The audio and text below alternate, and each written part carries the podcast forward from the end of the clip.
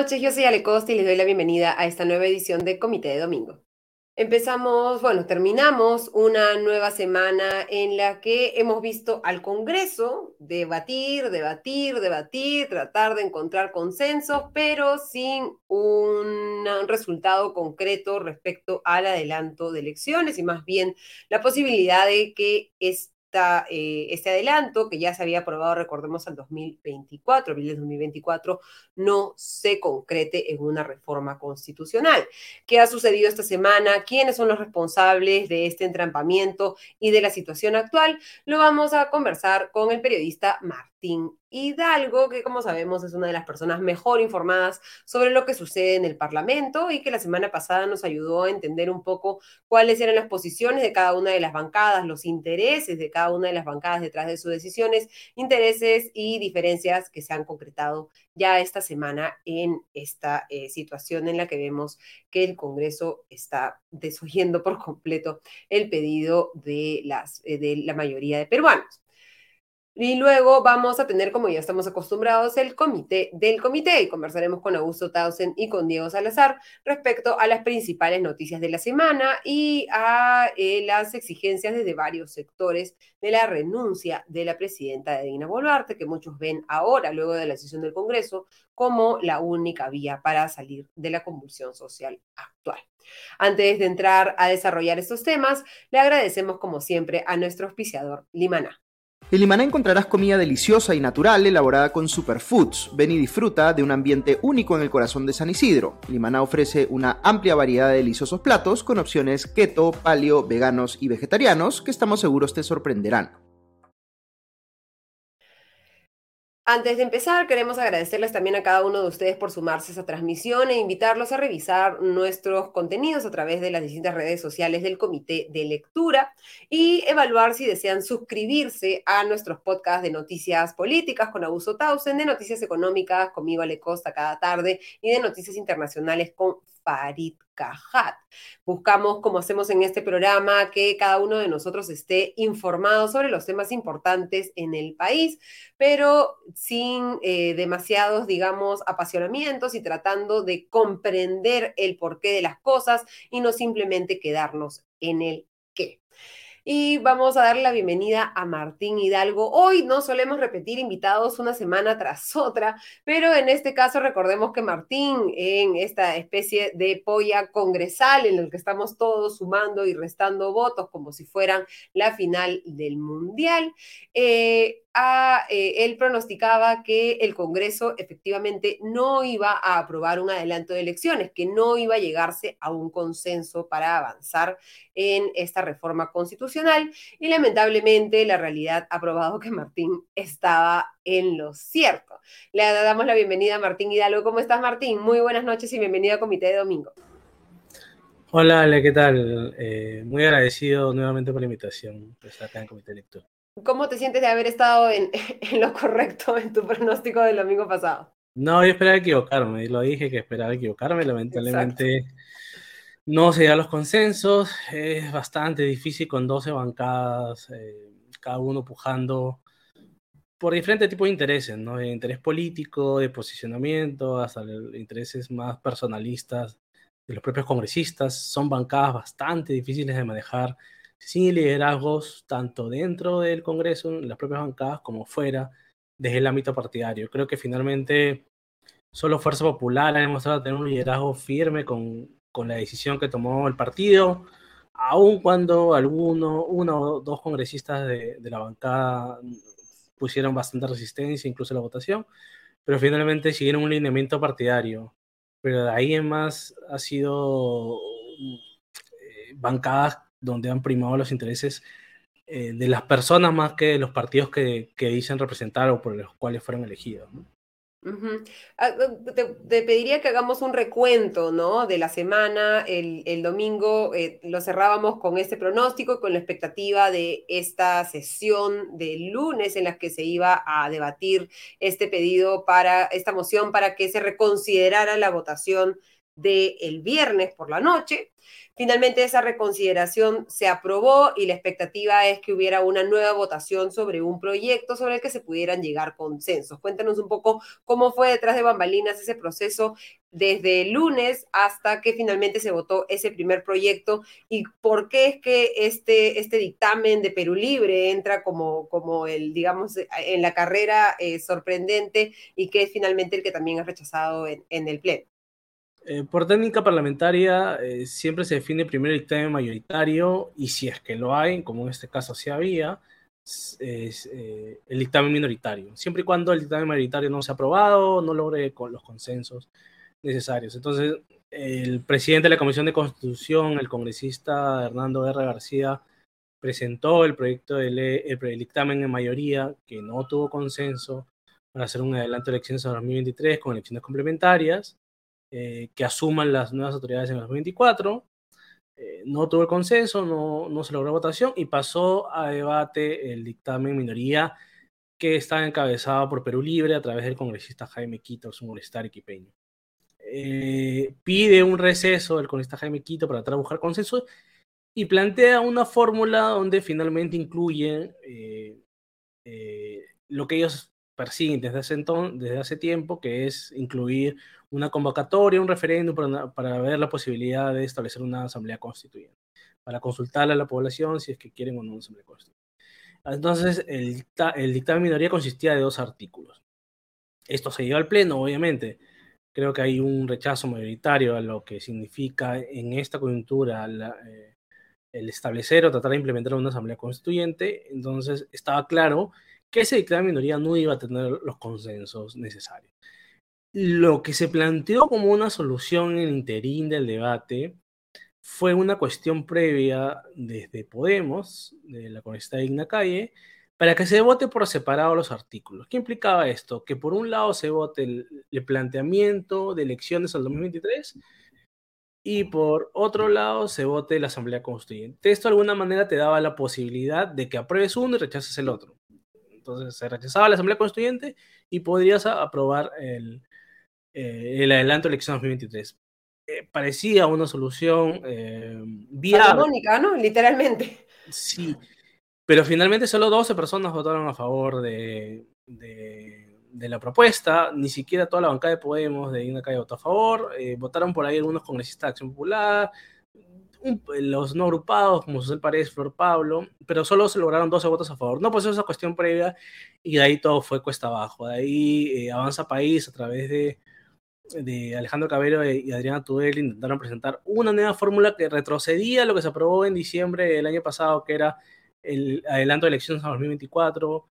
Abril no, pasó, 2024, ¿no? pasó la, la cuestión eh, previa para incluir al debate ese tema.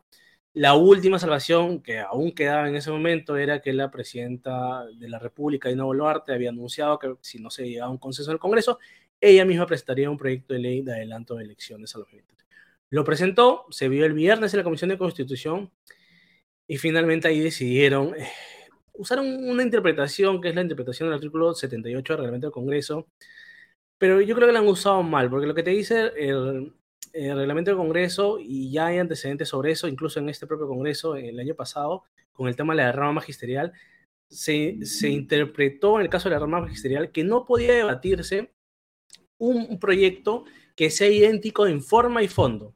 O sea, si se archiva un proyecto en el Pleno, no se puede ver en, comisión hasta la próxima, el próximo periodo legislativo, un proyecto que sea idéntico en forma y fondo.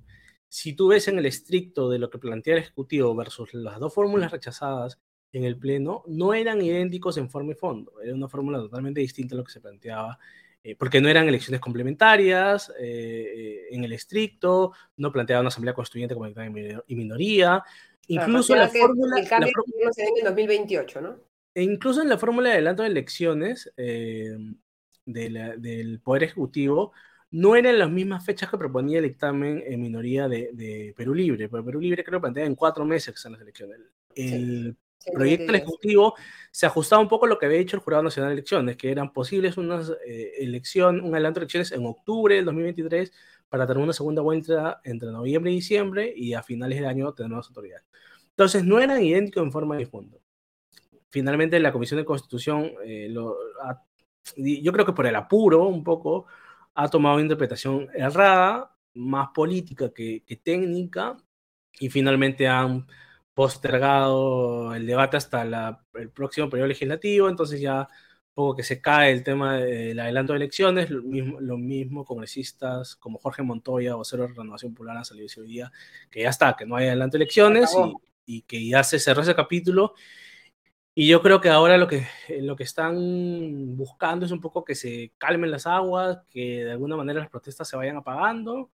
Eh, yo creo que al menos en estos dos últimos días que hemos visto, a pesar de ser fin de semana, las protestas han continuado, al menos en el centro de Lima.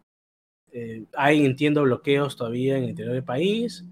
Eh, entonces, yo no sé si es que efectivamente, como ellos prevén, vaya a, bajar la marea de las protestas.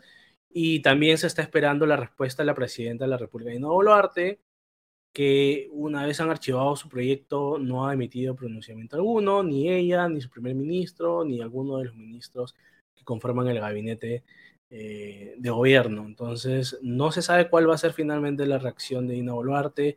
Hay bancadas, yo creo que todavía es minoritario, pero eh, sí hay bancadas que han salido a pedir su renuncia, principalmente Podemos. Eh, alcaldes también he visto que han comenzado a pedir su renuncia ante la situación ya un poco insostenible un Congreso que no quiere tomar decisiones. Y a esto se ha añadido el tema de la renuncia de la, de la congresista Calle a la, a la mesa directiva, ¿no? había ocupado la segunda vicepresidencia, ha renunciado, algunos mismos miembros de la mesa, como eh, Marta Moyano, ha dicho que esto no genera nada, que simplemente se elige a un reemplazo y se sigue hasta julio. Eso es algo que finalmente tendrá que debatir el Pleno y tendrán que... Hay todo un, hay todo un tema interno respecto a la correlación de fuerzas, ¿no? Terminó muy desgastada la relación entre Fuerza Popular y otras bancadas de derecha como Renovación Popular, Avanza País. Avanza País.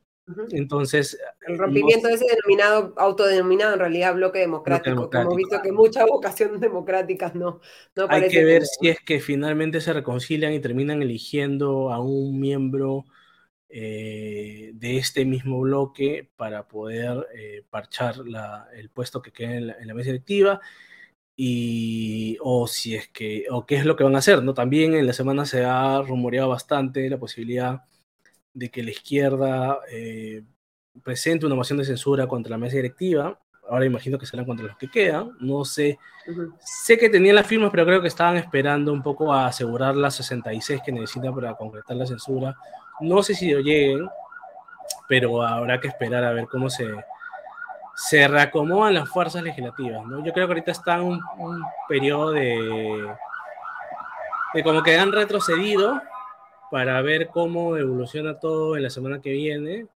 y sobre eso comenzar a tomar acciones. Pero ¿hay, ¿hay posibilidades de alguna acción? O sea, debido a que ya se ha rechazado el proyecto de, de Dina Boluarte y estamos a puertas de que acabe esta legislatura, que acaba, si no me equivoco, el 15 de febrero, ¿no?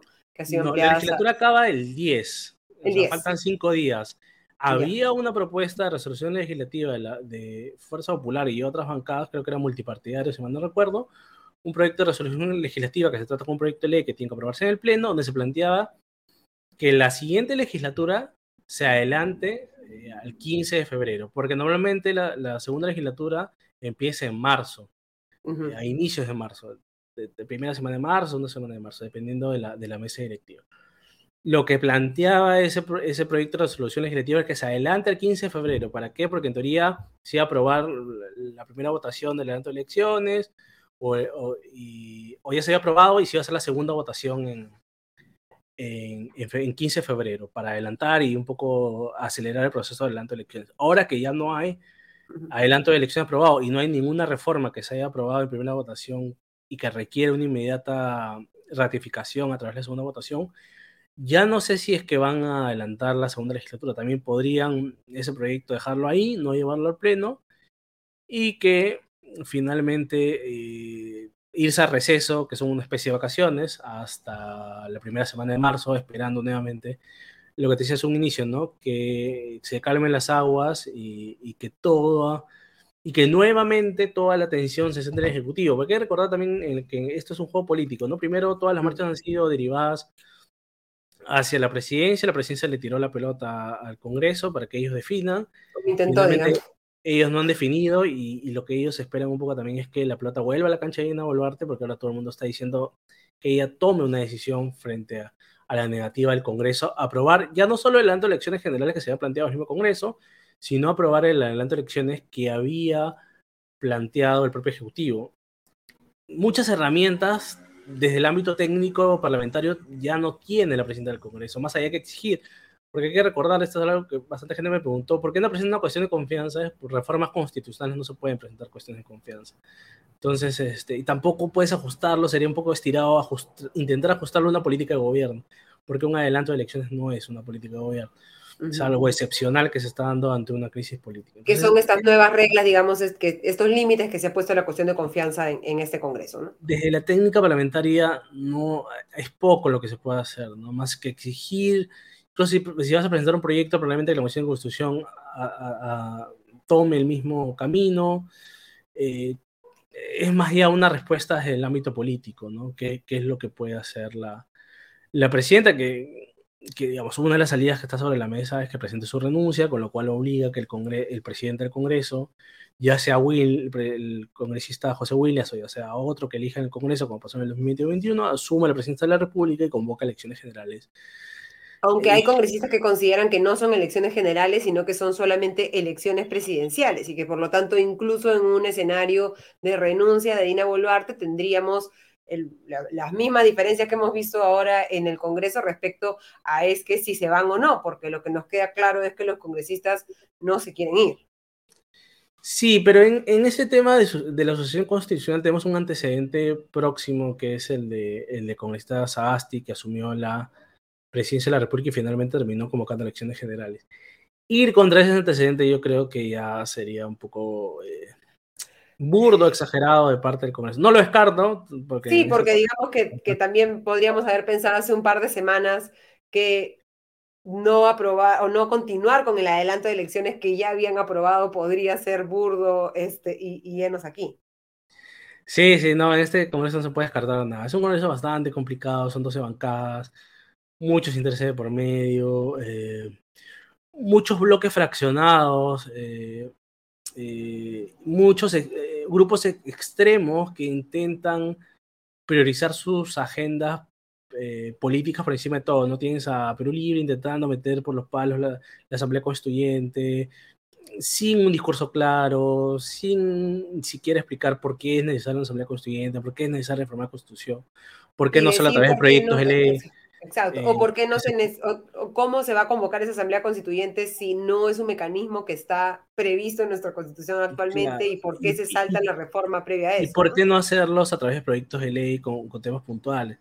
y, yo he revisado sus proyectos de ley, por ejemplo, tienen más de 20 proyectos de ley que proponen cambiar el capítulo económico y tú ves la sustentación y la sustentación, todos dicen prácticamente lo mismo que a la vez dicen nada, no, no te explican nada concreto. Y por otro lado tienes a a las bancadas de extrema derecha que de alguna manera están cerrados su posición de que ellos no se deben ir, eh, sin siquiera mostrar algún tipo de, trabajo concreto que sustente por qué deberían quedarse, ¿no?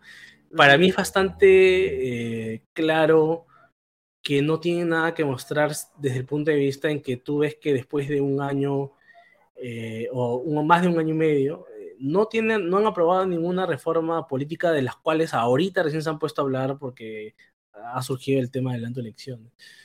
¿Por qué has esperado hasta llegar a este momento para poder eh, empujar un tema de agendas de reforma? Eh, la bicameralidad es un tema que está ahí, que está ahí, que se aprobó en primera votación, solo que no se, no se dieron 87 votos. Se tenían los, los votos necesarios para someter al referéndum. Había una reconsideración pendiente para, para poder tratar de llegar a los 87, pero no, no, he visto a ninguno tratar de lograr los consensos para aprobarlo. Entonces, claro, si, si, tú, si tu discurso ha sido, por, primero problemas reformas, claro, la respuesta es, pero ¿por qué recién ahorita te pones a aprobar reformas? O ¿por qué no apruebas primero el proyecto de elecciones y después te pones a aprobar las reformas? Eh, sí, ¿no? Que, que, yo las creo necesarias, yo siempre he dicho, yo creo que la bicameralidad y, la reelección son dos reformas importantes que nunca debieron, eh, en caso de la reelección nunca debió eliminarse, en caso de cameralidad debió aprobarse en el 2018, pero finalmente no se aprobó. Eh, creo que bastante, con bastante desinformación que, que salió de parte del, mismo gobierno de Martín Vizcarra, que hizo campaña en contra del no. Había unos temas ahí menos raros que metieron el Congreso, pero creo que eso después se podía terminar ajustando a través de, de leyes, reformas, que mejor era tener el marco aprobado y después ir ajustando. Eh, a que finalmente lo que tenemos ahora, ¿no? Y son dos conclusiones que, que, yo he tenido en mi libro, que yo sostengo que sí son necesarias, pero creo que el Congreso falla en la forma en las cuales plantea aprobarlas, ¿no? En medio de una crisis, sin ellos dar algún tipo de señal de desprendimiento o, de reformas necesarias.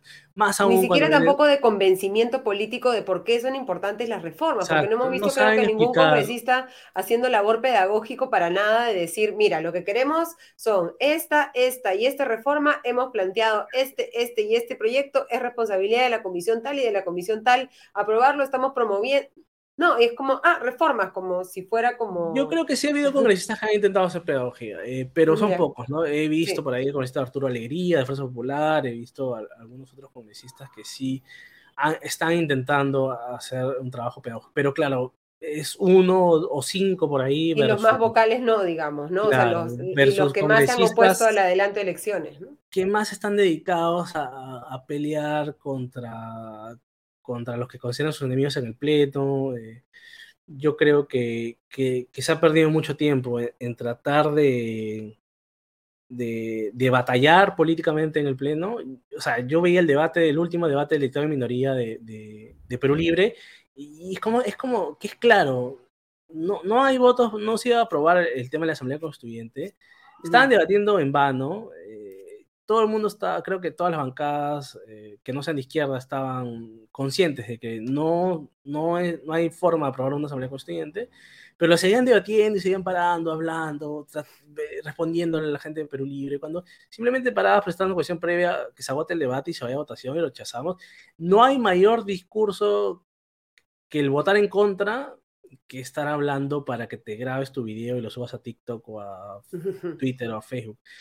tu voto en contra va a hablar por ti, no, no va a hablar por ti. Eh, no va a quedar en los anales de, eh, la historia eh, congresal peruana tu discurso en el pleno de un minuto respondiéndole a un congresista de izquierda. Pero no creo que, creo que no creen, o sea, creo que creen que va a quedar en los anales de la historia y era de verdad, creo que indignante en un contexto en el que tenemos, de acuerdo con la Defensoría, 58 muertos hasta el momento, en que tenemos 76, 32 puntos de bloqueo en todo el país hasta hoy al mediodía, en que este dato, que, como te digo me parece indignante que compartías en tu cuenta de Twitter, que si alguien no sigue Martín Hidalgo, síganlo por favor, arroba Martín Hidalgo, 30 horas y 47 minutos de eh, debate en el Pleno para que no se llegaran a consensos para el adelanto de elecciones entre el 16 de diciembre y el 2 de febrero. 30 horas con 47 minutos de tiempo de los congresistas que recordemos reciben un sueldo de todos los peruanos para que estemos en la misma situación en la que estábamos el 23 de diciembre. Y tienes asesores trabajando, hay todo un costo alrededor, ¿no? En los costos del congresista que está ahí en debate que no tiene sentido, que no se llega a nada, tienes asesores trabajando para esto, hay todo un costo alrededor de horas perdidas simplemente por no tener la capacidad política de lograr los consensos necesarios para llegar a una fórmula media. Eh, en esto la política es, para avanzar también a veces tienes que ceder y, no con eso estoy diciendo que se tenía que ceder a la Asamblea Constituyente, estaba claro que no se iba a aprobar, que no es lo mejor, pero habían otros puntos sobre el, adelanto de elecciones en sí que sí se podían lograr unos consensos. Cuando tenías, más aún cuando tenías eh, una base técnica, que era la del Jurado Nacional de Elecciones, que habían dicho en la misma Comisión de Constitución que sí era viable hacer un adelanto de elecciones a eh, octubre del 2023 eh, para tener habían planteado cuáles eran exactamente los requisitos necesarios, digamos, había el camino, ¿no? Sí, había el camino, lo había trazado el jurado y aún así no han querido ponerse de acuerdo por, por fijar su, lo que ellos denominan su postura política y principista de cada uno. Sí, lo que estamos viendo es el cálculo del 27 de enero al 2 de febrero 20 horas invertidas en cuatro sesiones plenarias y 11 votaciones. El de estas dos, este, entre enero y febrero, estas dos últimas semanas que han pasado, lo que tú estabas viendo en su momento era tomando en cuenta eh, el debate de diciembre, ¿no? Que, que, digamos es igual tiempo que cuenta porque es el que permitió aprobar la primera votación que ya se ha quedado en el, en el limbo. que finalmente ha quedado también eh, rechazada en el limbo hasta, hasta que decidan volver a debatirlo, si es que deciden volver a debatirlo. Yo creo un poco, eh, ya la estrategia es un poco también ver cómo van las cosas, ¿no? Si es que siguen insistiendo acá hasta marzo, abril, mayo, ya retoman el debate, pero ya como los tiempos no te dan, van a decir... abril 2024. 2024 o julio 2024 o final 2024. Eh, y si es que simplemente las aguas se calman, ya lo dejan ahí encarpetado y nunca más lo vuelven a tocar. ¿no?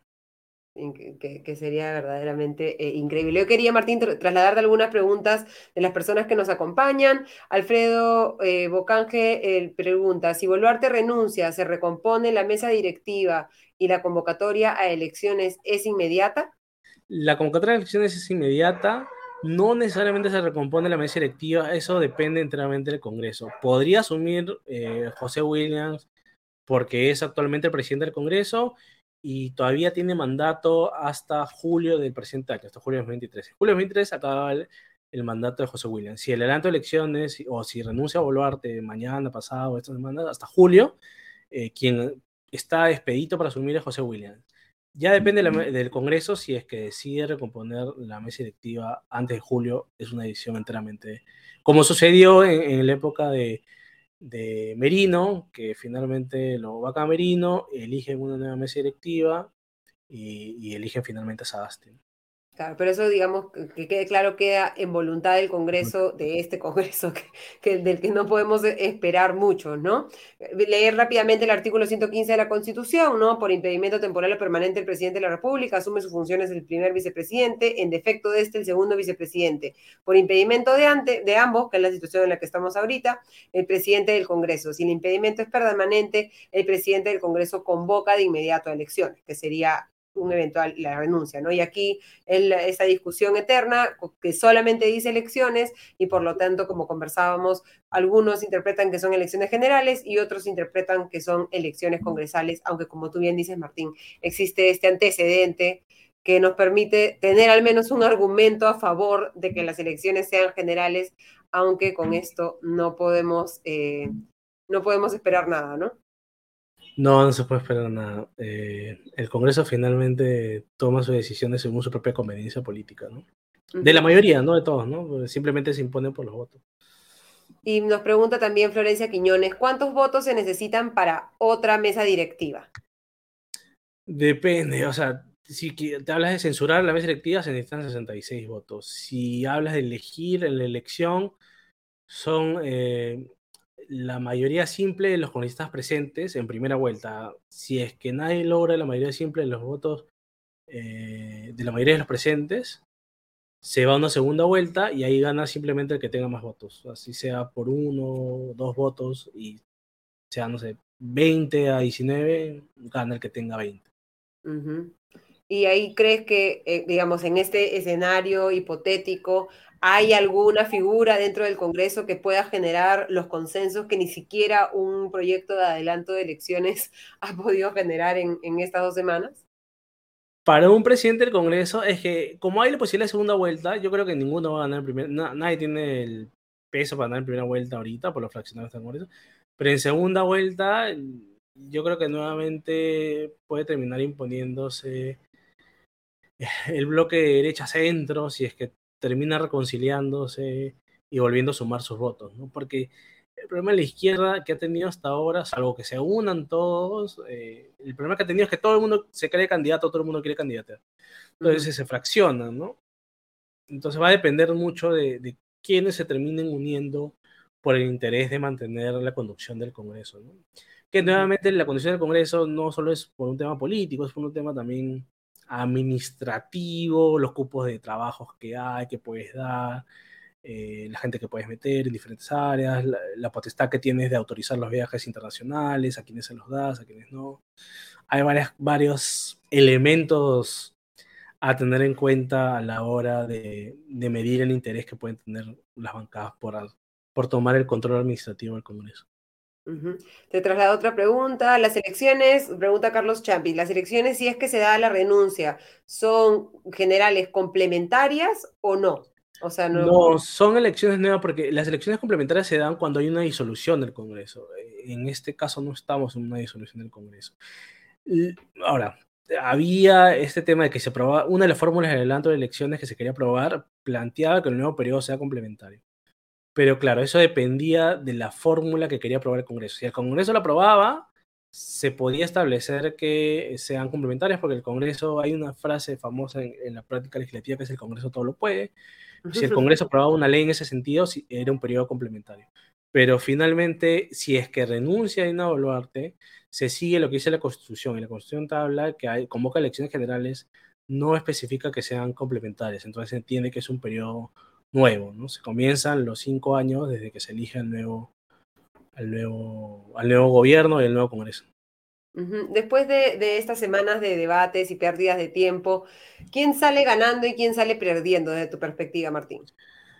Ganando, yo creo que nadie sale ganando. Todos de alguna manera han, han tenido algo que perder, ¿no? Eh, Fuerza Popular que intentó eh, hacer un cambio, impulsar la elección 23, también bastante desgastado, con congresistas votando en contra de la bancada, que era algo que no se había visto en todo este periodo. Eh, eh, Fuerza Popular eh, peleado con el bloque de derecha, Renovación y Avanza también bastante desgastados, defendiendo, creo yo, ellos un nicho electoral, pero finalmente desgastados bastante. creo que incluso más Avanza País que, que Renovación. La izquierda creo que sigue mostrando que es una izquierda eh, estancada en, un discurso poco concreto, muy fofo, falto de contenido, eh, en el cual no le permite avanzar. creo que por ahí la, única vacada de izquierda que en un momento creo que entendió la problemática y buscó una solución era Fundos Pre Perú, Cambio Democrático, que, que dijeron, ok, este no es el momento para la Asamblea Constituyente, vayamos para las elecciones, pero finalmente no, no se logró nada. Y todas las bancadas chicas, bueno, han tenido votaciones dispersas, ¿no? Este, no ha habido algo sólido eh, que se empuje en bloques. y, y, todos ellos terminan perdiendo, creo también finalmente, ¿no? Todo, el Congreso pierde como institución, siempre con, con, con congresistas que creo que que tienen una falta de lectura, producto de su, no solo de su inexperiencia parlamentaria, yo creo que también pesa mucho el tema de la inexperiencia política, ¿no? Porque finalmente la política es negociación y creo que han demostrado que poco saben o pueden negociar eh, desde, su, sus puestos.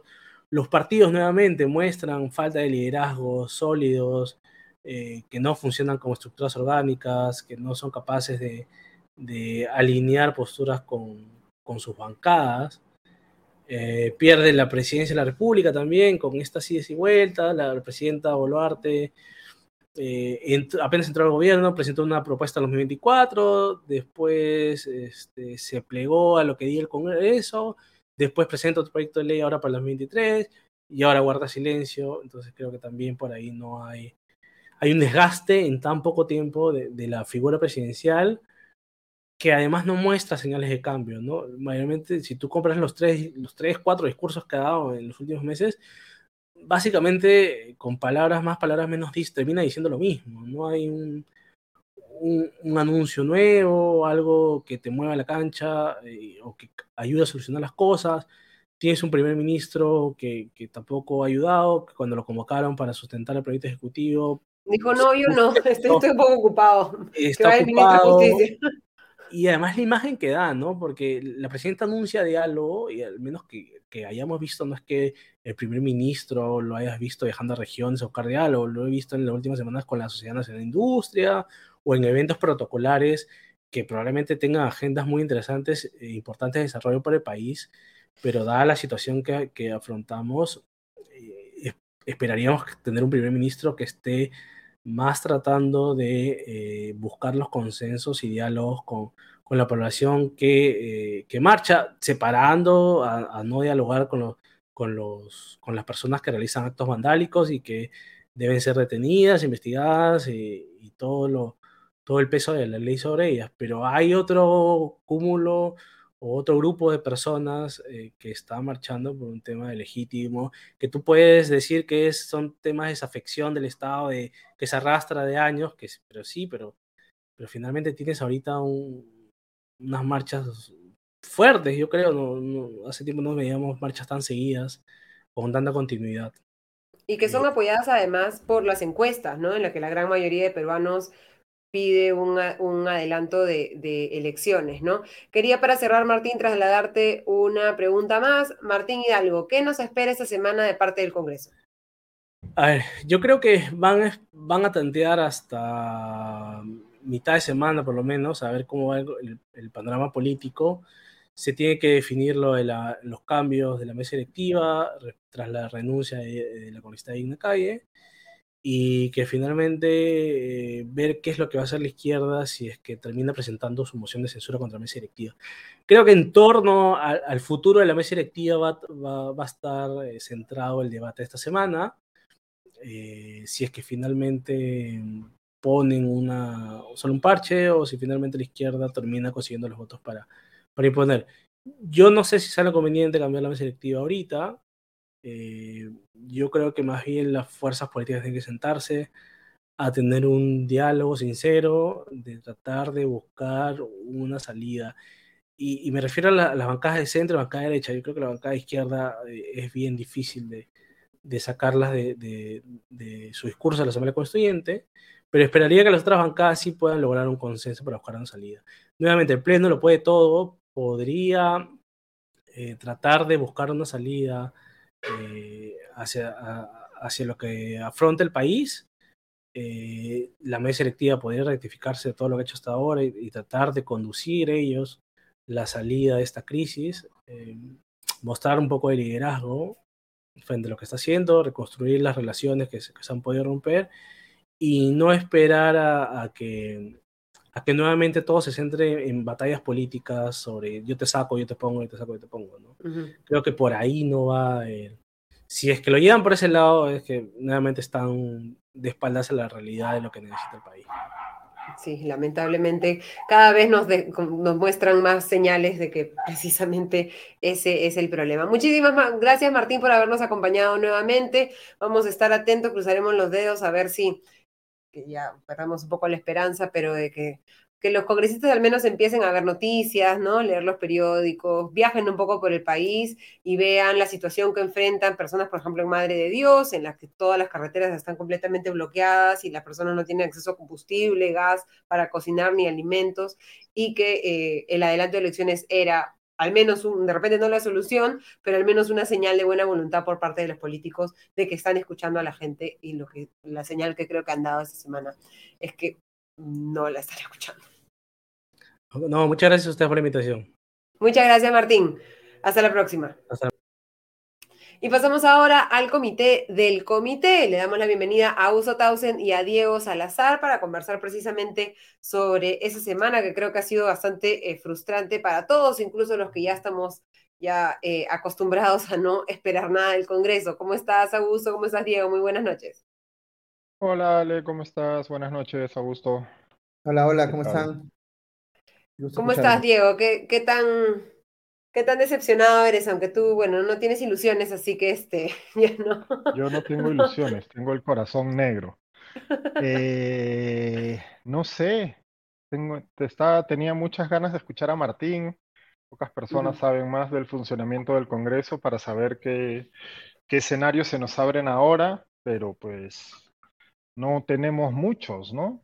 Y parece que eh, justo leí un artículo en el comercio y bueno, veía otros comentarios sobre cómo se están posicionando, aunque no de un modo abierto, ¿no? Las bancadas en el Congreso eh, respecto a qué es lo que debería ocurrir ahora y evidentemente pues todos los reflectores apuntan a la presidenta Dina Boluarte que el domingo pasado a esta misma hora estaba dando un supuesto ultimátum que pues no, no, no, no ultimó a nadie, ¿no? Porque los congresistas, eh, como de hecho había previsto el propio Martín, aquí en este mismo foro, eh, no, no, llegaron a ningún acuerdo. Entonces, no sé, eh, parecería que ese escenario que muchos pues llevamos conversando, discutiendo desde hace ya más de un mes, que es una posible renuncia de la presidenta Boluarte, eh, está más cerca que nunca, pero no parece ser que ella se haya dado cuenta de ello, ¿no? No, no, no parece ser que ella eh, se haya enterado de que el Congreso le está forzando a renunciar, porque si ella da un ultimátum, que no era el primero además, ¿no? Para que los congresistas escuchen el clamor popular respecto a un adelanto de elecciones y ese adelanto no se frustra una vez, sino varias veces, incluidos dos proyectos, bueno, proyecto y medio, porque me parece que el primero no se llegó a presentar.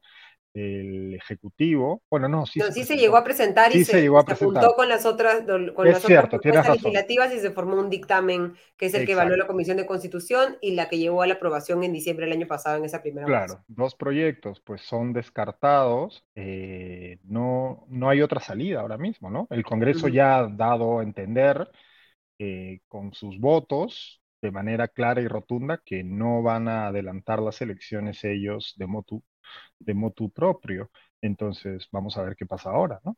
la pelota vuelve a estar en la cancha de la presidenta Boluarte. ¿Qué quiere hacer la presidenta Boluarte con esa pelota? Pues no sabemos.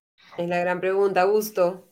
¿Cómo, cómo has vivido un poco y cómo queda Dina después de, de ese, de, de, ese discurso del domingo, en el que conversábamos el domingo pasado, que no había mucha, mucho, digamos, eh, eh, eh, herramientas para poder obligar al Congreso a hacer lo que ella estaba diciendo que el Congreso tenía que hacer y, al final el Congreso le ha dicho, mm, revisamos tu proyecto, pero no gracias, ahí nomás, Dina.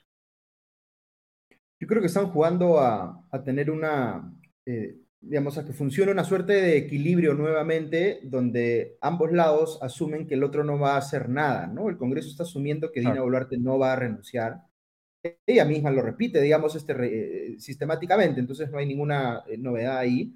Eh, y el Congreso, entendiendo que eso va a ser así, se siente cómodo también de no aprobar ninguna reforma constitucional para adelantar elecciones, porque me imagino debe prever que la furia o la insatisfacción o la indignación de la gente se va a orientar principalmente hacia Dina Boluarte.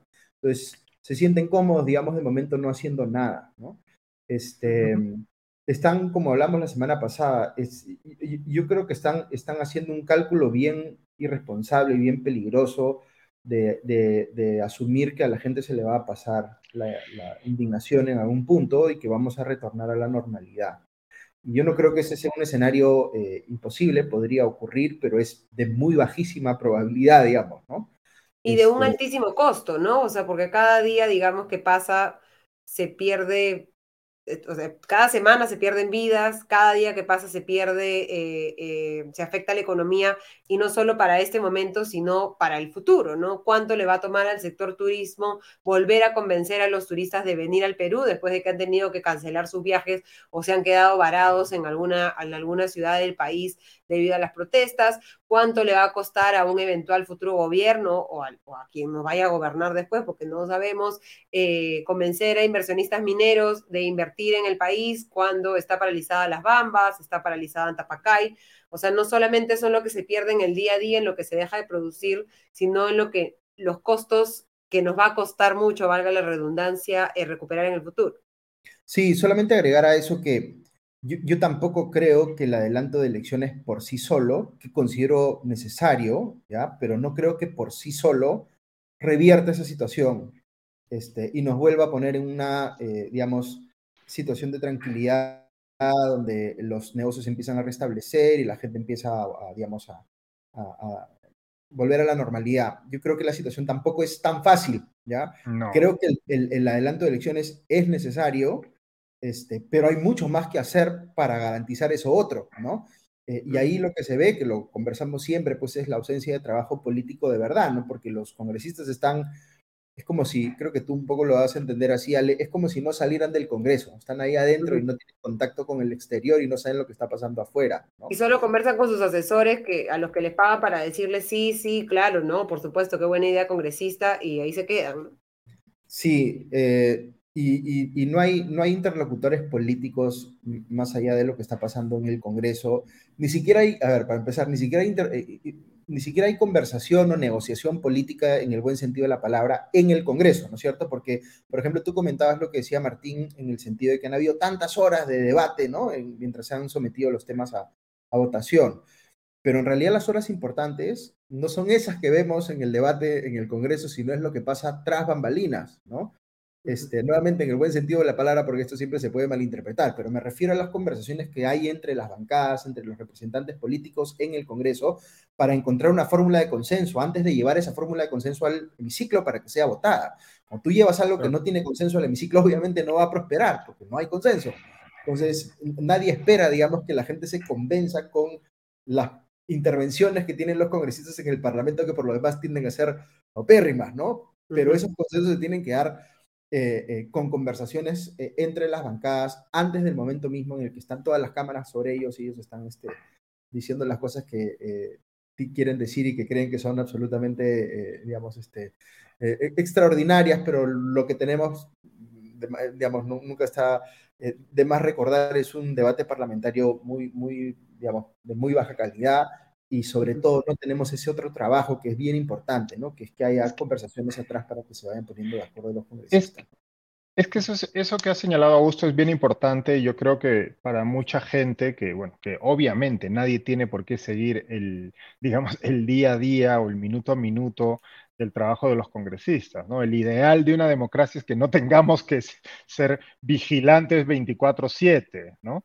Pero sí es cierto que si, bien tenemos un Congreso que, bueno, en los últimos años, en ya varios, varios, ah, ya hace varios congresos, hay un descontento general y críticas más que justificadas, al menos antes sí veíamos ese trabajo político detrás, ¿no? Y en efecto, pues incluso cuando se ha o sea, antes nadie presentaba, o, al menos, o no se presentaba, digamos, una moción de vacancia destinada a fracasar con la rotundidad con la que fracasaron las mociones de vacancias contra Pedro Castillo.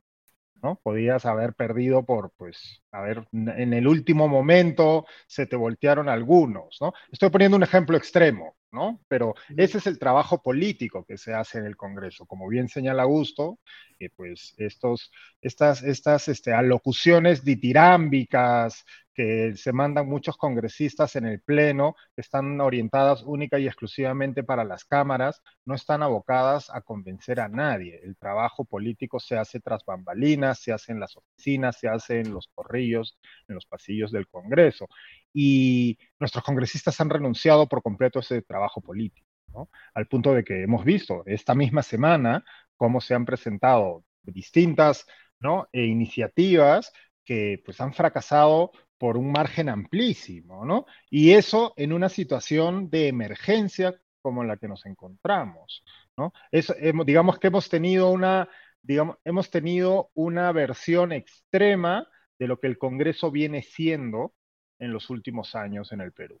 Y ese trabajo, y esa falta de trabajo político y esa falta de muñeca y de maniobra que nuestros congresistas pues no tienen, entre otras razones, no es la única, por supuesto, pero entre otras razones porque tenemos congresistas extremadamente inexpertos, ¿no? Como, como hemos comentado en este programa y en otros espacios de comité de lectura, eh, hemos diseñado un sistema que hace que tengamos congresistas que no tienen ninguna experiencia política. Entonces, el resultado por supuesto, no es la única variable, hay un montón de factores más, pero esta es una variable bien importante. Hemos diseñado un sistema en donde tenemos congresistas que son incapaces de hacer su labor. Y son incapaces de hacer su labor porque no tienen ninguna experiencia para ello. Tampoco tienen incentivos, parecería, porque como bien señalaba Ale, pues parece que no escuchan a nadie más que a sus grupos de WhatsApp de amigos, ¿no? En, lugar de escuchar lo que está eh, reclamando la ciudadanía. Eh, no sé, escuchar, hemos vuelto a escuchar en estos días al eh, exalmirante Montoya, ¿no? Que yo no sé, no sé con quién conversa, ¿no? Por WhatsApp. Con el mismo, con el mismo, creo, con el espejo. En su, en, su, cabeza sigue pensando, parece él, y nos dice, ya ni siquiera en su cabeza, nos dice que esto sigue hasta el 2026, ¿no? Y la sola idea de que, ok, sí, digamos que la variable, la posibilidad o el escenario que Augusto planteaba, ¿no? Decía, parece que los congresistas están apostando a que la gente se va a cansar, aún en ese escenario hiperoptimista desde el Congreso, de que una parte de la ciudadanía que está en la calle se canse o su, ¿no? y deje la calle, no hay forma de que este Congreso y este gobierno lleguen al 2026, ni siquiera en ese escenario, ¿no? Entonces, ¿a quién están escuchando? No tengo idea. ¿En qué están trabajando? No tenemos idea. ¿Qué es lo que están planteando? Porque de hecho esta semana, ya antes de las votaciones, se empezó a escuchar voces, ¿no? Se escuchó a Norma Yarro, se escuchó a, al congresista Quiabra, entre otros, e incluso me parece que al congresista Alejandro Cabero, hablar de la posibilidad de la renuncia de Dina Boluarte, ¿ya? Que es algo que una semana atrás no se contemplaba, ¿no? Entonces, ¿qué significa eso? ¿Qué es lo que buscan?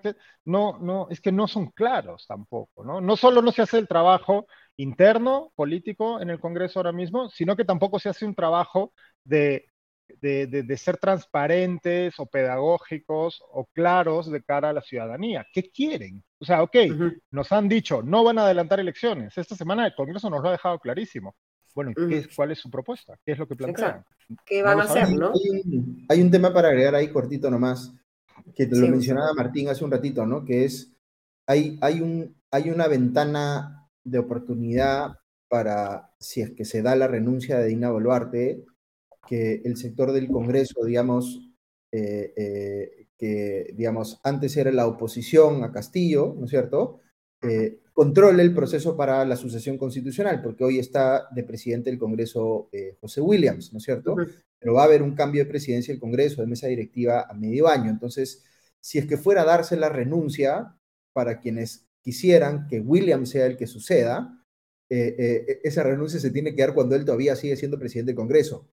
Entonces, tampoco pueden demorar eso mucho porque si hay presión de cambio de mesa directiva eh, eh, hacia mediados de año, pierden esa posibilidad. ¿no? Y, e, esa sería quizá una forma de interpretar por qué es que hay un discurso favorable a la renuncia de Dina Boluarte de sectores de la derecha política hoy, por ejemplo, ¿no? Que sí es un cambio que se está, eh, uno está notando, por ejemplo, en los últimos días, que antes hubiese sido más difícil de imaginar, ¿no? Si quería transmitirles una, una pregunta que nos hace un super comentario Alfredo Bocángel, a quien agradecemos el apoyo al programa. Dice, gracias comité. ¿Ya podemos calificar este gobierno de Boluarte y Otárola como un gobierno represor o quizás como una incipiente dictadura cívico-militar? Un poco hemos estado en las últimas semanas tratando de, de darle ese, ese gradiente, ¿no? ¿Qué tan democrático o qué tan no democrático es el, el, gobierno actual? No sé qué opinas tú, Augusto, y, luego conversamos, Diego. Yo creo que gobierno represor sí, y desde hace buen tiempo, no, no es una novedad. Em, el término de dictadura cívico-militar para mí es más difícil de, de, aplicarla a la situación actual, este, eh, no porque no crea que se pueda ir en ese camino, eh, no estamos ahí todavía, me parece. Eh, eh, el escenario en el que iría, eh, podríamos ir en ese camino es uno en el cual Dina Boluarte decide que dejar caer su, salir de la presidencia le va a abrir un frente judicial que la va a llevar casi indefectiblemente a la cárcel y ella decide, digamos, quedarse en el poder para evitar la cárcel utilizando, digamos, su control sobre las Fuerzas Armadas y Policiales. Si ese fuese el escenario, sí estaríamos entrando en una dictadura cívico-militar, una dictadura, digamos, o, un rompimiento bien claro de la democracia. Ahora, hay otra discusión que es bien interesante, un poquito más em, eh, compleja, ¿no es cierto?, que, que, se ha generado a partir de esta publicación de The Economist que dice que el Perú ya no es una democracia precaria, digamos, sino una suerte de régimen híbrido. Eso no debería sorprender a nadie, este, porque no es una consecuencia únicamente de lo que está pasando ahorita, ¿no es cierto? El Perú va camino, eh, eh, va de salida, digamos, de, este grupo de países que tienen democracias precarias, este, eh, desde hace tiempo va de salida, digamos, ¿no? Por, por todos esos procesos de deterioro o retroceso democrático que hemos estado viendo hace ya varios años, ¿no? La, la eh, eh, proliferación de las vacancias presidenciales y las disoluciones del Congreso, la eh, incapacidad de los partidos políticos de representar adecuadamente a los electores, este, en fin, la, desconexión de la política pública con las necesidades inmediatas de los ciudadanos. Hay un montón de cosas que están haciendo que el Perú deje de ser una democracia este, eh, desde hace buen tiempo y no es una cosa que va a ocurrir de la noche a la mañana, digamos, es un proceso que nos está llevando lamentablemente por ese camino. Lo que pasa es que ahorita estamos viendo algunos elementos que preocupan mucho, como por ejemplo los niveles de represión a propósito de la eh, protesta que se ha dado en los últimos meses. Este, eh, pero yo no creo que sea solamente eso lo que nos ha sacado, digamos, de ese grupo, sino que ya veníamos haciendo méritos hace buen tiempo, ¿no? Claro, y que es un nivel de represión que además está acompañado por eh, una lavada de manos por parte del Ejecutivo o incluso eh, una tratada de lavada de cerebros por parte de, la propia policía, ¿no? Que ya uno todos los días se sorprende de, los discursos que, emiten los, jefes de, la policía en las redes sociales y en los medios de comunicación, ya sin siquiera eh, buscar cualquier atisbo de, verosimilitud, ¿no? hemos visto al policía semiótico, este, eh, etcétera, ¿no? Diego, ¿tú cómo, cómo, cómo ves la... ¿Qué le responderías a Alfredo?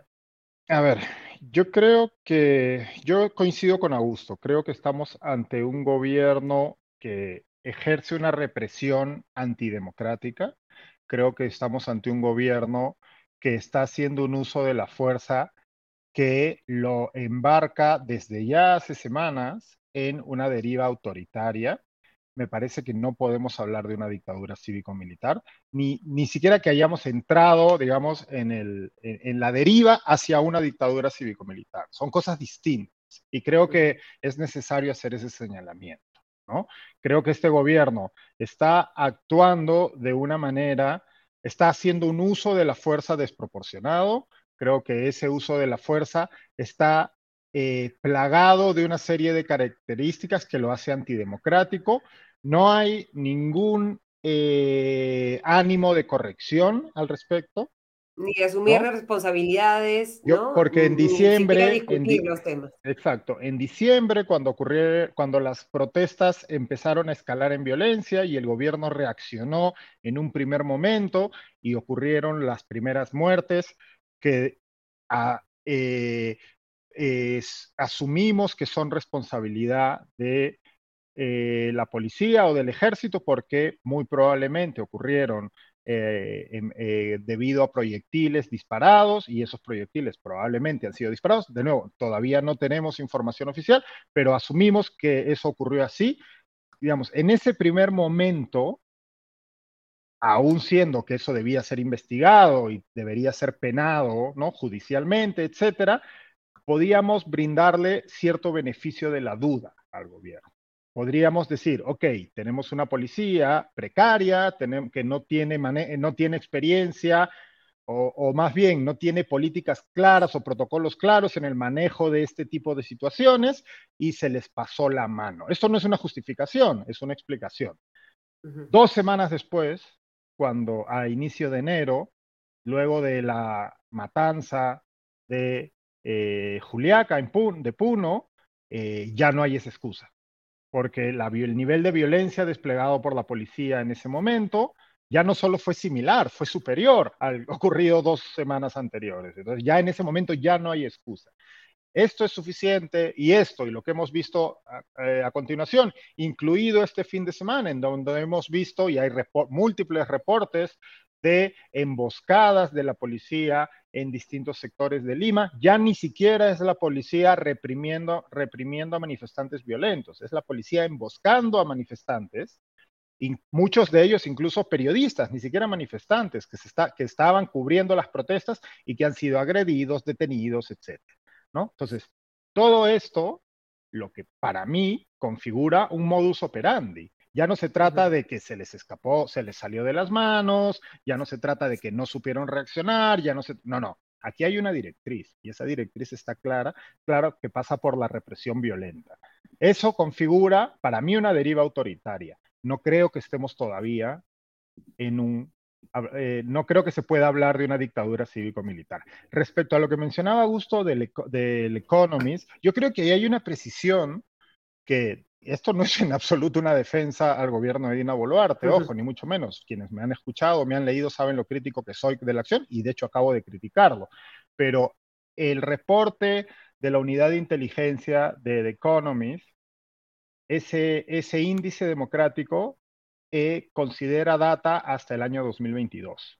Sí. O sea, el, con ese reporte, en donde Perú ha perdido, ¿no? ha bajado un escalón en en el rating democrático de, la unidad de inteligencia eh, del Economist, no eh, involucra, no toma en cuenta lo ocurrido estas semanas en el gobierno peruano, desde el año 2023. ¿no? Entonces, eh, a mí tampoco me sorprende en absoluto. O sea, todos los que, digamos, tenemos ojos y todos los que vivimos o prestamos atención a la evolución de nuestra democracia y de nuestro sistema en los últimos años, hemos visto esa degradación, ¿no? Y de hecho, lo que estamos viviendo eh, es una consecuencia de esa degradación. No es que esto haya ocurrido de la noche a la mañana, ¿no? el, el, el, Economist, para eh, realizar esa baja de, rating, ¿no? Eh, toma en cuenta hasta el gobierno de Pedro Castillo y imagino que las primeras semanas del gobierno de Dina Boluarte. ¿no? Pero, pues, dentro de el grueso de la data, evidentemente no, el grueso de la data no es las dos semanas o diez días o quince días de gobierno de Dina Boluarte. Es muchísimo más lo que se toma en consideración para señalar que el Perú en estos momentos es un régimen híbrido. ¿no? Entonces, creo que esa es una precisión importante, porque sí he visto a quienes, ah, ven cómo eh, nos encontramos en una dictadura por el gobierno Boluarte. Y no, yo creo que eso es eso es, me parece, eh, cargar las tintas hacia un lado, imagino que por una preferencia ideológica de algunas personas, ¿no? De nuevo, creo que nos encontramos en una deriva autoritaria y hay factores como esa falta de, eh, de, giro de timón de parte del, del, gobierno en lo que a las, o sea, de nuevo, y esto yo lo escribí hace un par de semanas, parecería, y no parece, eso es, Hoy, la única respuesta que Dina Boluarte y su gobierno tienen ante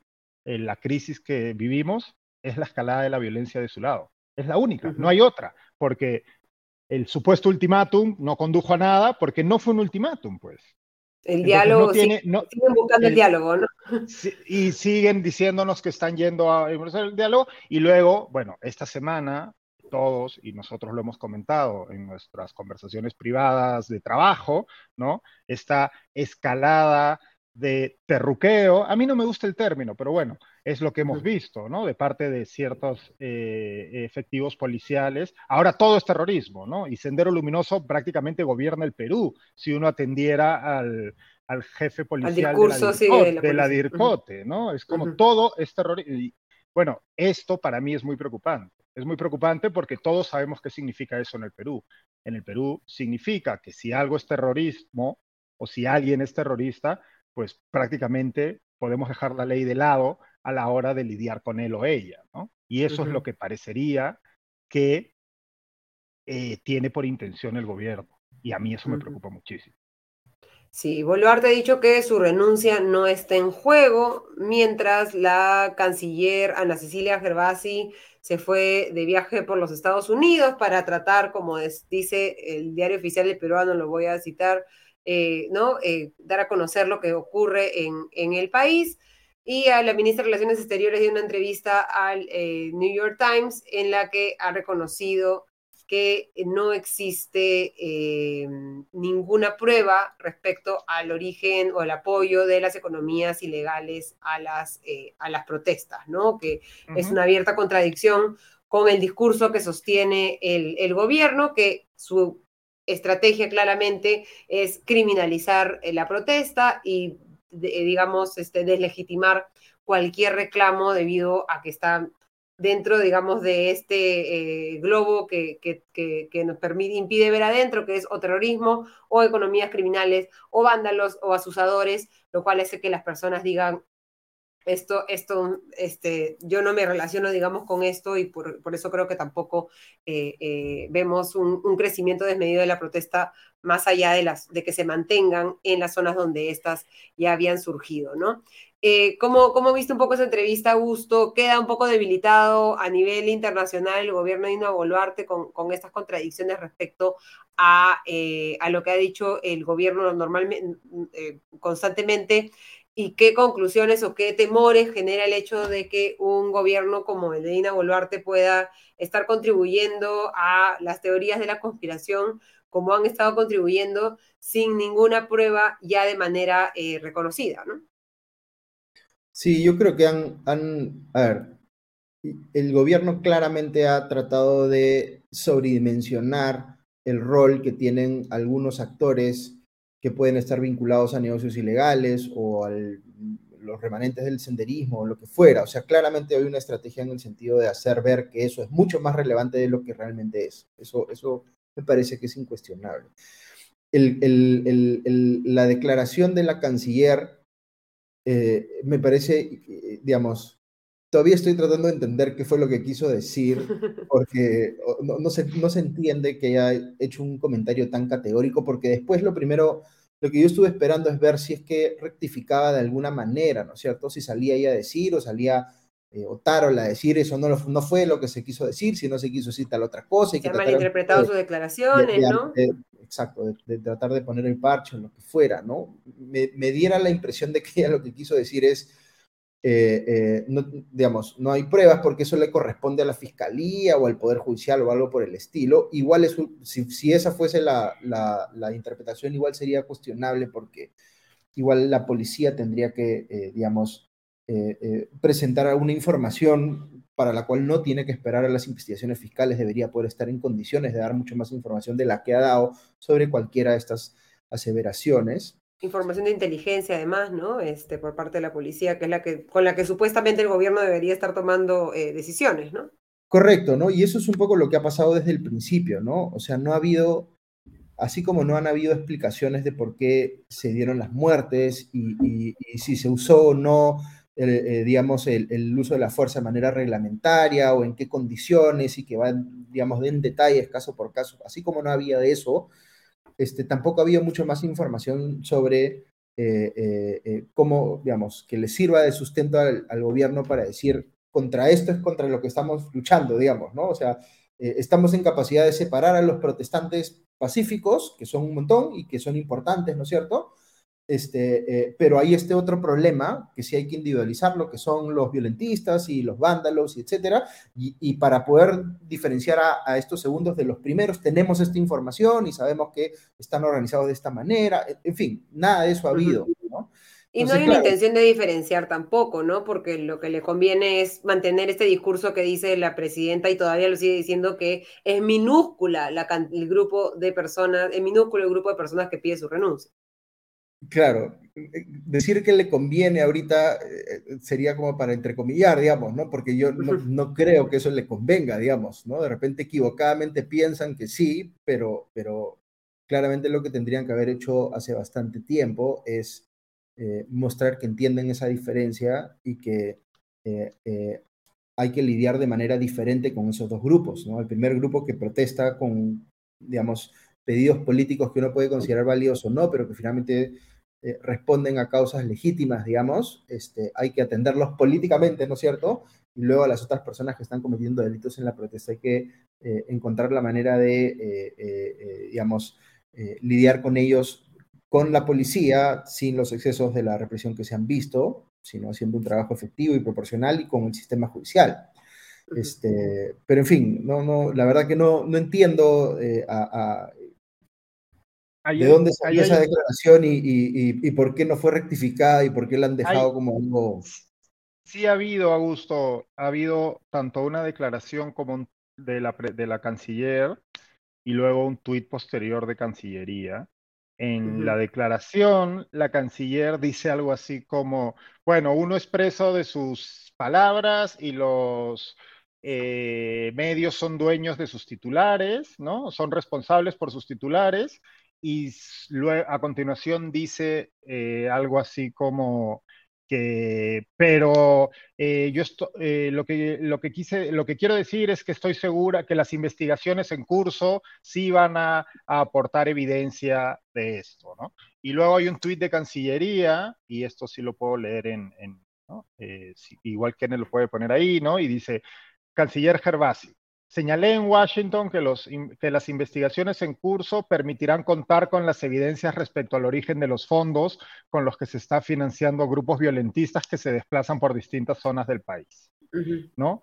Eh, respecto al tema, la acción policial y del Ministerio Público ha permitido que el Poder Judicial disponga la detención preliminar de dos personas que estarían vinculadas al financiamiento de las marchas. Seguiremos con atención. Ya, eh, digamos que esa es una manifestación mucho más eh, cauta, ¿no?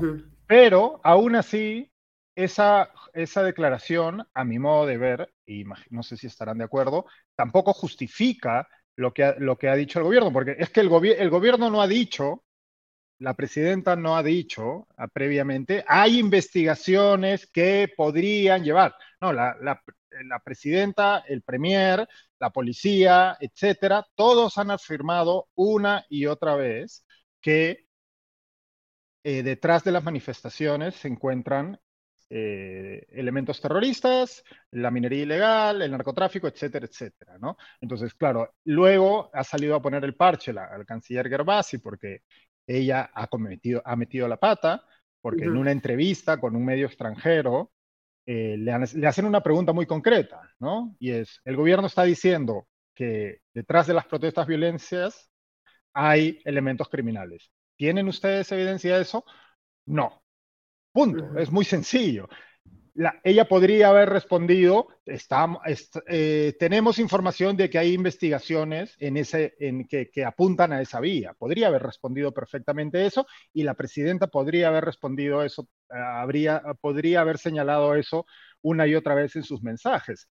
porque esto es exactamente igual a cuando la presidenta hace ya tres semanas, me parece, salió a decir que los muertos en Puno habían muerto víctimas de armas que habían ingresado al país por la frontera. Y al día siguiente tuvo que salir su ministro de, Defensa a decir, este, sí, bueno, eso es porque un médico dijo que hay armas de cabeza hueca, cosa que el médico no le consta, sino que el médico dijo, es raro que esos proyectiles no hayan salido del cuervo, lo cual lleva a pensar que esto es así, y a la vez hay dos congresistas, uno chileno y uno boliviano, que dicen que hay tráfico de armas.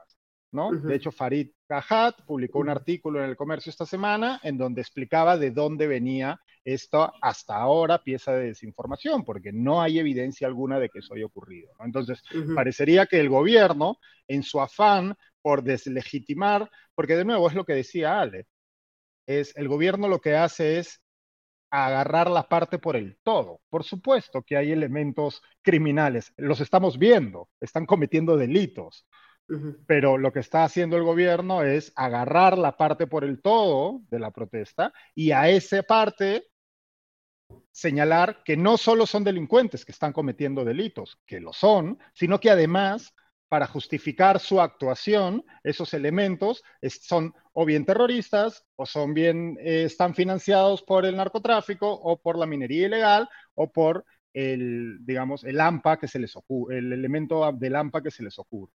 y por lo tanto, la presidenta no renuncia y el Congreso no aprueba el adelanto de elecciones para no ceder frente a es una Es una justificación, exacto. Y es una justificación, como bien dices, de su inacción política, y a la vez es una justificación de su escalada represiva. Y luego tiene que salir la canciller a decir, uh, este sí, en realidad sí hay investigaciones. Y respecto a esas dos personas que señala que se han detenido, bueno, esas dos personas llevaban dos mil soles. ¿no? Y la única forma de que ese dinero o esa, la actuación de esas personas sea ilegal son dos o bien se conoce el origen ilegal de esos, de esos fondos, la policía no ha aportado evidencia alguna al respecto, o ese dinero repartido según las libretas de esas personas, está ligado a actos de violencia delincuencial. La policía no ha aportado hasta ahora evidencia alguna al respecto. Y veía una, perdónenme, solo para terminar, para esta, eh, eh, en, este, en este tema. Veía a alguien que preguntaba en el chat que por qué eh, asocio hoy terrorismo con sendero. No lo hago yo, lo hace la policía. No sé si Kenen nos puede poner ahí una imagen. Acá está. ¿No? Ah. es el jefe de la DIRCOTE, el señor Zavala, quien lleva semanas, semana y media, dos semanas, recordándonos a Sendero todos los días. Y dice, no, Sendero Luminoso está presente en todo el país. Sendero Luminoso no llegó a estar presente en todo el país en, su apogeo a inicios de los años 90. Lo que está diciendo este señor es obviamente mentira. Y ahí hay una cosa irrisoria, ¿no? Dice, según Zavala, esta mujer que detuvieron, que es una terrorista condenada y que ha pagado su prisión y que ha vuelto a ser capturada en estos momentos, ¿no? Es el alfil de una red comandada desde prisión por la terrorista Elena Iparraguirre. Eleni Parraguirre tiene 75 años y está presa desde 1972.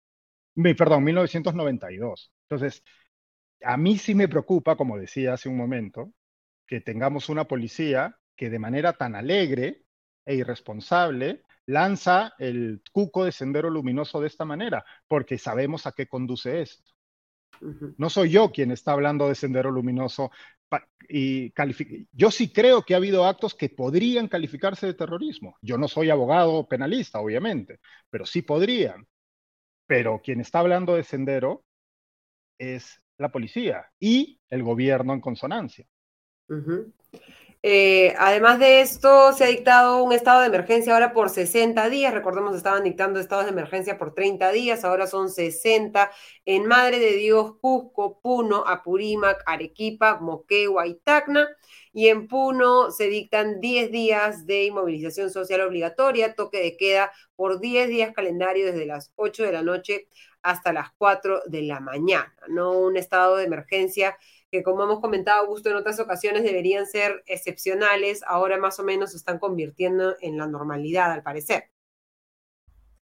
También desde hace buen tiempo, ¿no? No, es, sí. no, es de ahora, digamos. De los estados de emergencia lo venimos arrastrando desde la pandemia. Yo tengo una posición general contraria a los estados de emergencia este, y de defender su absoluta excepcionalidad, porque el estado de emergencia permite a los gobiernos eh, restringir el ejercicio de ciertos derechos este, y nos abre precisamente a situaciones de eh, represión policial, por un lado, o este, indefensión a las personas que son procesadas, por ejemplo, capturadas supuestamente en flagrancia, en fin, eh, son, para mí son situaciones bien problemáticas que sí creo que se justifican, pero son momentos en los que los gobiernos tienen que mostrar, digamos, que están dispuestos a, eh, eh, digamos, eh, evidenciar que están haciendo todo by the book, digamos, ¿no? Por el libro, que toman especial cautela en evidenciar que no están cometiendo excesos, donde no se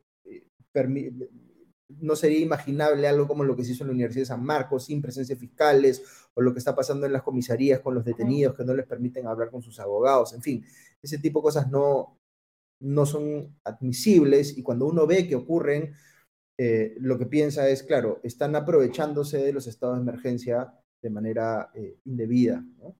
Eh, eso por un lado. Por otro lado, sí es verdad que el país está en una situación inmanejable, con una cantidad de carreteras bloqueadas que tendría que encontrarse la manera de desbloquearlas efectivamente, ¿no? Aquí el bloqueo de carreteras, y aquí hay discusión entre eh, personas que tienen posiciones bien discrepantes, ¿no? Pero el bloqueo de carreteras no es una manifestación eh, eh, válida del derecho de protesta y por tanto el Estado sí tiene ahí legitimidad para ir a desbloquear las carreteras, ¿no?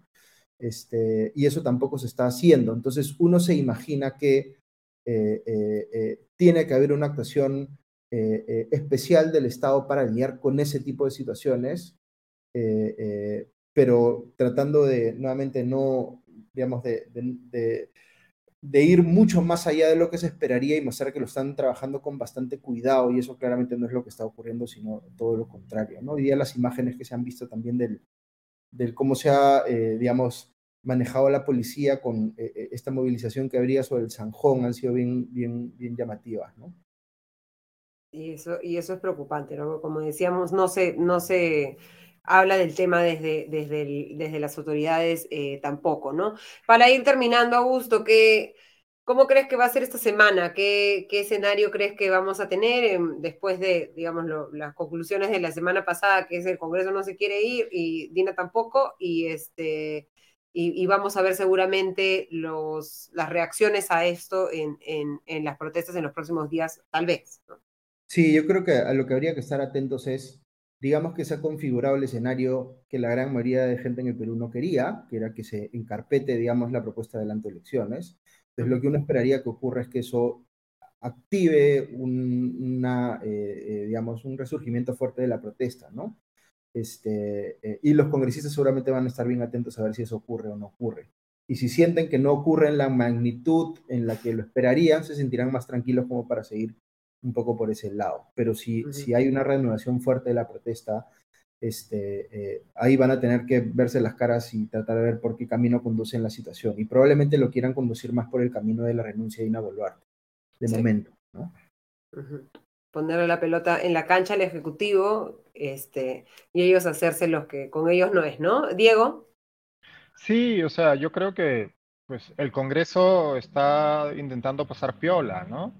Y de hecho, eh, creo que tanto el foco de la eh, digamos, el, el, el, target, ¿no? El foco de la protesta como mediático ha estado centrado en el gobierno, no sin razón, pero sí es cierto que quizás hemos olvidado o, o, no hemos hecho suficiente hincapié en estas semanas en quien, en de, ver, quien de verdad tenía la llave para destrabar esta crisis era, la, el, era el Congreso. Y al menos, no, bueno, no esta crisis macro, pero sí este, este momento puntual de la crisis, ¿no? Y eso lo hemos visto, pues creo que quien no se haya querido dar cuenta antes o quien no haya eh, caído eh, en ello antes, pues esta semana que pasó eh, tiene que haberlo hecho. Entonces, pero esa oportunidad ya pasó, porque el Congreso, pues no, no, ya, ya encarpetó los proyectos que tenía que ver.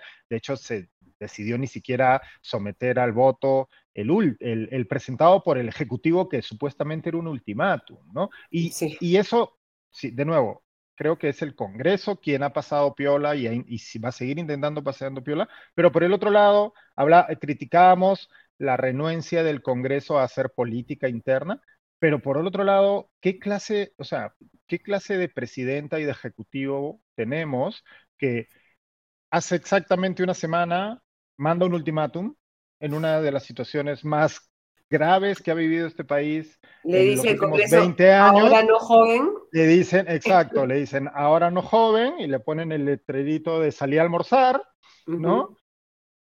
Pasa una semana y no sabemos nada. O sea, el viernes cuando se encarpetó esto, eh, la presidenta ha dicho algo, ha salido a hablar. Yo, cuando estábamos preparando este programa eh, horas antes, pensaba, bueno, probablemente vamos a tener que interrumpirlo, ¿no? Habrá un mensaje a la nación en donde Dina Boluarte saldrá a decir algo, nos, al menos dirá que haya tomado nota de, de cómo ha evolucionado la situación, pero no vemos, o sea, la renuencia de nuestra clase política a hacer política, o sea, es ya, pues, eh, es un ruido ensordecedor, ¿no? Es un silencio que, o sea, ¿qué, qué, y ahora qué? O sea, este, es la presidenta que va a salir mañana y va a, va a seguir inaugurando cosas mañana, como si no hubiera pasado nada. ¿no? ¿no? Yo no he visto la agenda, no se ha publicado todavía, ¿no? Pero ¿qué va a hacer la presidenta mañana? Va a ir a, esta organización terrorista llamada Vaso de Leche a, invitar a, servir leche a los niños.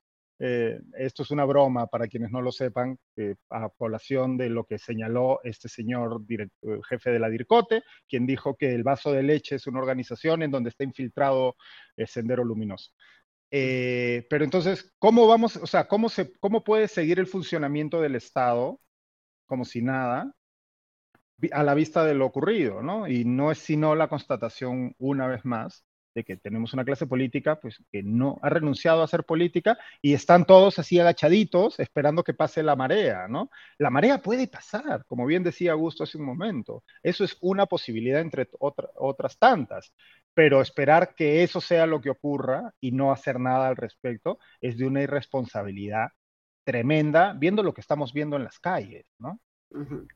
Sí, una cosa que agregaría eso que también creo que a veces se nos pasa eh, es que cuando vemos este enfrentamiento entre el Congreso y el Ejecutivo, es como si fueran dos actores que responden a, una misma voluntad, ¿no? Y en el Congreso en realidad tienes una mezcla de cosas, una mezcla de bancadas y de gente con distintos intereses.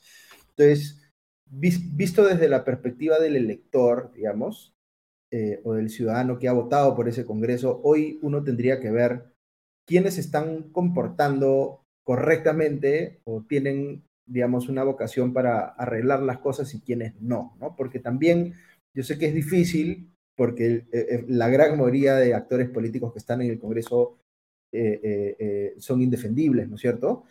Pero, pero ahora justamente es cuando uno tiene que tratar de ver quiénes sí están tratando de hacer las cosas bien y cómo podemos darle un poquito más de, respaldo ciudadano, digamos, para que esos actores puedan sacar las cosas adelante, digamos, ¿no? Este, porque por algún lado tiene que venir esa, esa, esa solución. Alguien la tiene que plantear y la tiene que mover este, para que sea, eh, digamos, fruto o llegue a tener consenso en el Congreso. Y hoy eh, em, no tenemos claro sobre quiénes están un poco llevando la batuta en ese sentido, ¿no? O sea, ojalá, por ejemplo, después de lo que ha pasado, aparezca alguna bancada que tome liderazgo y diga, ok, ya, esto se tiene que hacer así, ¿no? Y empiece a poner ese, eh, e-, ese planteamiento de salida de la crisis, digamos, este, hacia la opinión pública para que empiece a generar más endoso, más respaldo ciudadano. Alguien tiene que tomar ese liderazgo que ojalá sea una de las cosas que pasen en estos días. ¿no? Antes de acabar ahí, Ale, y no recuerdo de la conversación con Martín, ¿hay tiempo para que se apruebe un adelanto de elecciones esta semana, por ejemplo? La próxima legislatura. la primera.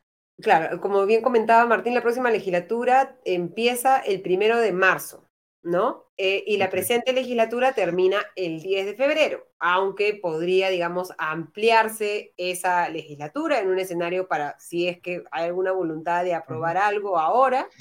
Eh, y en el escenario en el que ya se había aprobado el proyecto, el, lo ideal era adelantar el inicio de la siguiente para, fin, primera votación, segunda votación, aquí está todo adelanto de elecciones, ahora de qué hablamos, ¿no? Que creo que es lo que se necesita eh, eh, eh, hacer desde, desde, el Congreso, ¿no? Entonces, pero como bien comentaba Martín, desde la técnica parlamentaria no hay mucho espacio para, para hacer mucho, ¿no? Entonces, ahora la sorpresa, digamos, este, sería que los congresistas encuentren alguna salida en un contexto en el que han tenido dos semanas para buscarla y se han quedado encerrados cada uno en sus pequeñas agendas y sus nimiedades políticas y la búsqueda de, los retornos políticos eh, egoístas y no en esta búsqueda de consensos que es lo que se necesita ahora. ¿no? O sea, estamos en territorio Popovich. Matemáticamente es posible.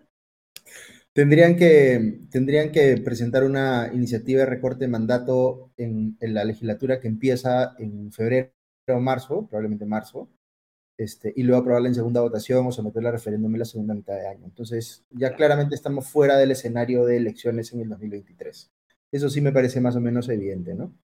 Claro, que es, que es un poco lo que, lo que buscaban, ¿no? Esta fecha del 2024, un par de gratis más, este, y, no, y no molestamos más. ¿no? Ya cierran 2023 y ya de ahorita empiezan a preocuparse, a prepararse para, para ese 2024, ¿no? Porque hasta ahora, digamos, no, más allá de, que uno piense que, las motivaciones son, son económicas, no he escuchado yo hasta ahora un argumento desde la política de ninguno de los congresistas para justificar la, la, no búsqueda de consensos del adelanto de elecciones. Es que es eso, es que ni siquiera hay razones. O sea, nadie ha sabido explicarlo. Sí, pero, a ver, de repente yo veo esto un poquito diferente, yo creo que hay un argumento muy fuerte en defensa de los periodos eh, eh, parlamentario y presidencial normales, ¿ya? Porque sí, una democracia tiene que hacer que se cumplan los mandatos. Entonces, e, esa parte también la hemos perdido un poco de la conversación, porque claro, es tan fuerte eh, la opinión mayoritaria en el sentido de que adelantemos elecciones, que, nadie quiere defender ese lado, ¿no? Pero hay, hay un argumento ahí también, ¿no? Que es importante, que es los plazos eh, digamos, eh, los periodos parlamentarios y presidenciales se tienen que cumplir. Solamente de manera muy excepcional deberíamos llegar a una situación en la que eh, se cambien. Pero estamos en esa situación. Entonces, estamos en esa situación. Hay, que explicar eso también, ¿no? Este, y claro, en el Congreso nadie quiere explicarlo en ese sentido, porque nadie, nadie quiere eh, eh, o, en todo caso, eh, la única manera en la que alguien podría estar interesado en endosar eso es metiendo su propia cuchara o su propia agenda dentro de esa discusión, como pasa con quienes meten el tema de asamblea constituyente o quienes plantean reformas como prerequisitos para aprobar el adelanto de elecciones y demás. Pero ahorita lo que, lo que hay que hacer es y esto es bien difícil porque es bien impopular ahora también decirlo, ¿no? Pero los políticos tienen que decir, ok, la gente quiere, la gran mayoría de la ciudadanía quiere un adelanto de elecciones, hay que darle ese adelanto de elecciones a través de una reforma constitucional que tenemos que hacer, pero eso no es lo único que hay que hacer. O sea, después de eso va a tener que venir una elección y vamos a tener que ofrecer algo en esa elección como sistema político, como oferta política, ¿no es cierto? Los partidos políticos se están preparando para ofrecer algo eh, de cara a esa siguiente elección o en lo que resta del periodo hasta cuando llegue, digamos, para eh, sacar adelante el país de la crisis política, que no solamente, ah, no, gira únicamente alrededor de la adelante elección, es mucho más grande que eso, ¿no? No, claro. Entonces, ahí no, hay nada. ¿no? No, esta es una primera... Esta es la curita antes de pasar a, no sé, o sea, más, que la curita, es la inyección de, no sé, de epinefrina para luego pasar a tratar al enfermo en urgencias, ¿no? sí, o, la ofrenda, digamos, de buena voluntad de, oye, conversemos. Yo estoy poniendo esto de mi lado, a ver, ¿no? Este, dialoguemos, ¿no? Que es este diálogo del que tanto se habla, pero... sí, porque, y, y, eso es bien importante, porque sí es cierto, y hay cierta izquierda, que ya hemos hablado sobre esto, que de forma muy irresponsable está intentando vender esto como es como pues, una solución mágica también, ¿no? Eh, y va, conseguimos, renuncia a Dina Boluarte, se consigue un adelanto de elecciones, se contrabandea de paso una, un referéndum para asamblea constituyente y, al día siguiente eh, vamos a escalar posiciones eh, a la velocidad del rayo en el índice del economy. Se acabó la desigualdad, se acabaron los problemas del país, y, se acabaron... Y eso, no es, y eso, no es, cierto, hay un trabajo político que no hemos hecho en 20 años y que vamos a tener que empezar a hacer. Pero una cosa puntual que yo, por ejemplo, creo que se debería poder pedir es que salgan las cabezas políticas de los partidos o que salgan los potenciales candidatos o candidatas a la eh, elección presidencial venidera, digamos, que empiecen a mostrarse y que empiecen a asumir posición, ¿no? Porque claro, lo que pasa es que muchos están guardados porque no quieren quemarse antes del proceso electoral. Y eso siempre nos pasa, más allá de esta crisis, pasa siempre en el Perú que tenemos líderes de partidos políticos que aparecen en las elecciones y luego desaparecen durante todo el ciclo eh, eh, eh, digamos, este, no a, menos que haya la posibilidad de vacar a alguien, ¿no? Que ahí claro, ahora, es que tú necesitas que salgan y asuman liderazgo, ¿no? Y digan, ok, esta es la posición que yo voy a defender, que el partido va a defender, ¿no es cierto? Y que tratan de generar respaldo hacia eso, ¿no? Y, ahorita no hay nadie, todos están guardados. Y ese es el tema, no hay nadie, ¿no? Miramos y no encontramos a nadie que nos diga, mm, te escucho, te atiendo, te comprendo, déjame ver qué puedo hacer por ti, ¿no? Este, sino más bien es Perdón, ¿quién? Este, no, aquí no vive, ¿ah? Este, se ha equivocado, se ha equivocado de número.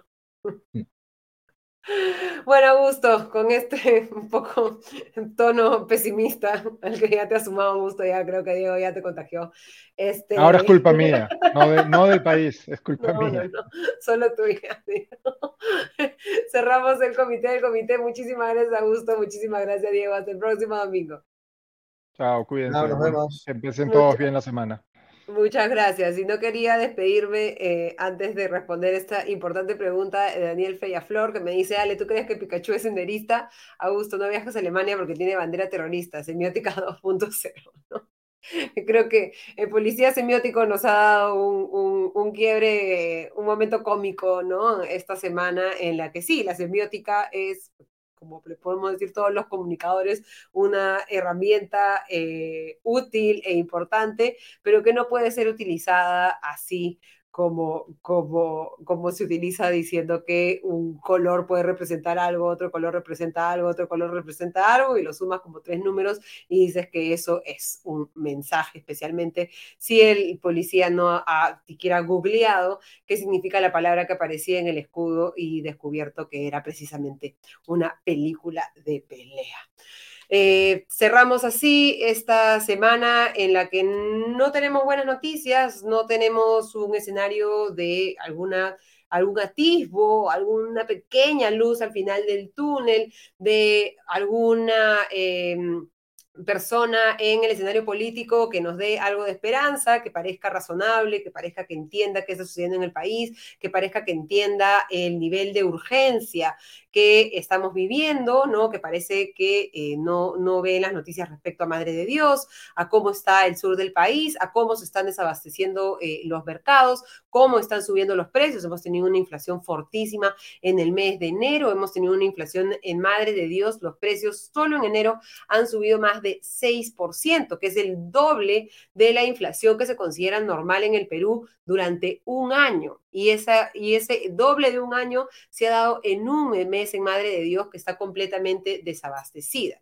El Estado no está haciendo su trabajo en desbloquear las carreteras, en generar ese diálogo del que estamos hablando. El Congreso no está haciendo su trabajo de responder a las exigencias de la ciudadanía y reconocer que los errores que han cometido durante este tiempo y que también arrastran de administraciones anteriores y de congresos anteriores, les han quitado legitimidad frente a la ciudadanía y que mayoritariamente lo que se exige es que se haga algo.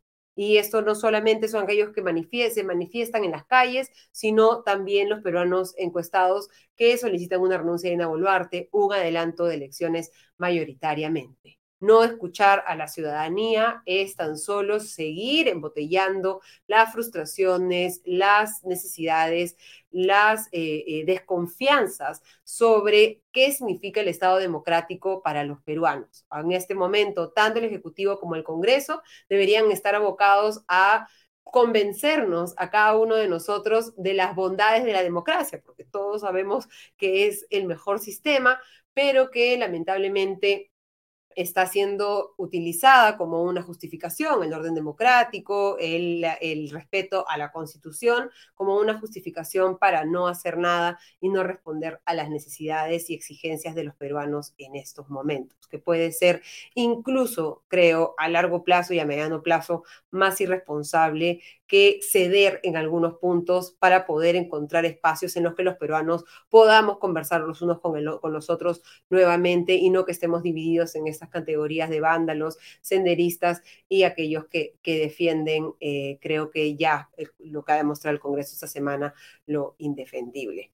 Les agradezco muchísimo por haberse sumado nuevamente a Comité de Domingo, por acompañarnos en esta edición. Los invito a eh, visitar nuestra página web para ver nuestras opciones de suscripción y puedan las opiniones de Augusto Taos en todas las mañanas sobre la política, las mías por la tarde sobre economía y también las iluminadoras eh, opiniones de Farid Cajat sobre el panorama internacional.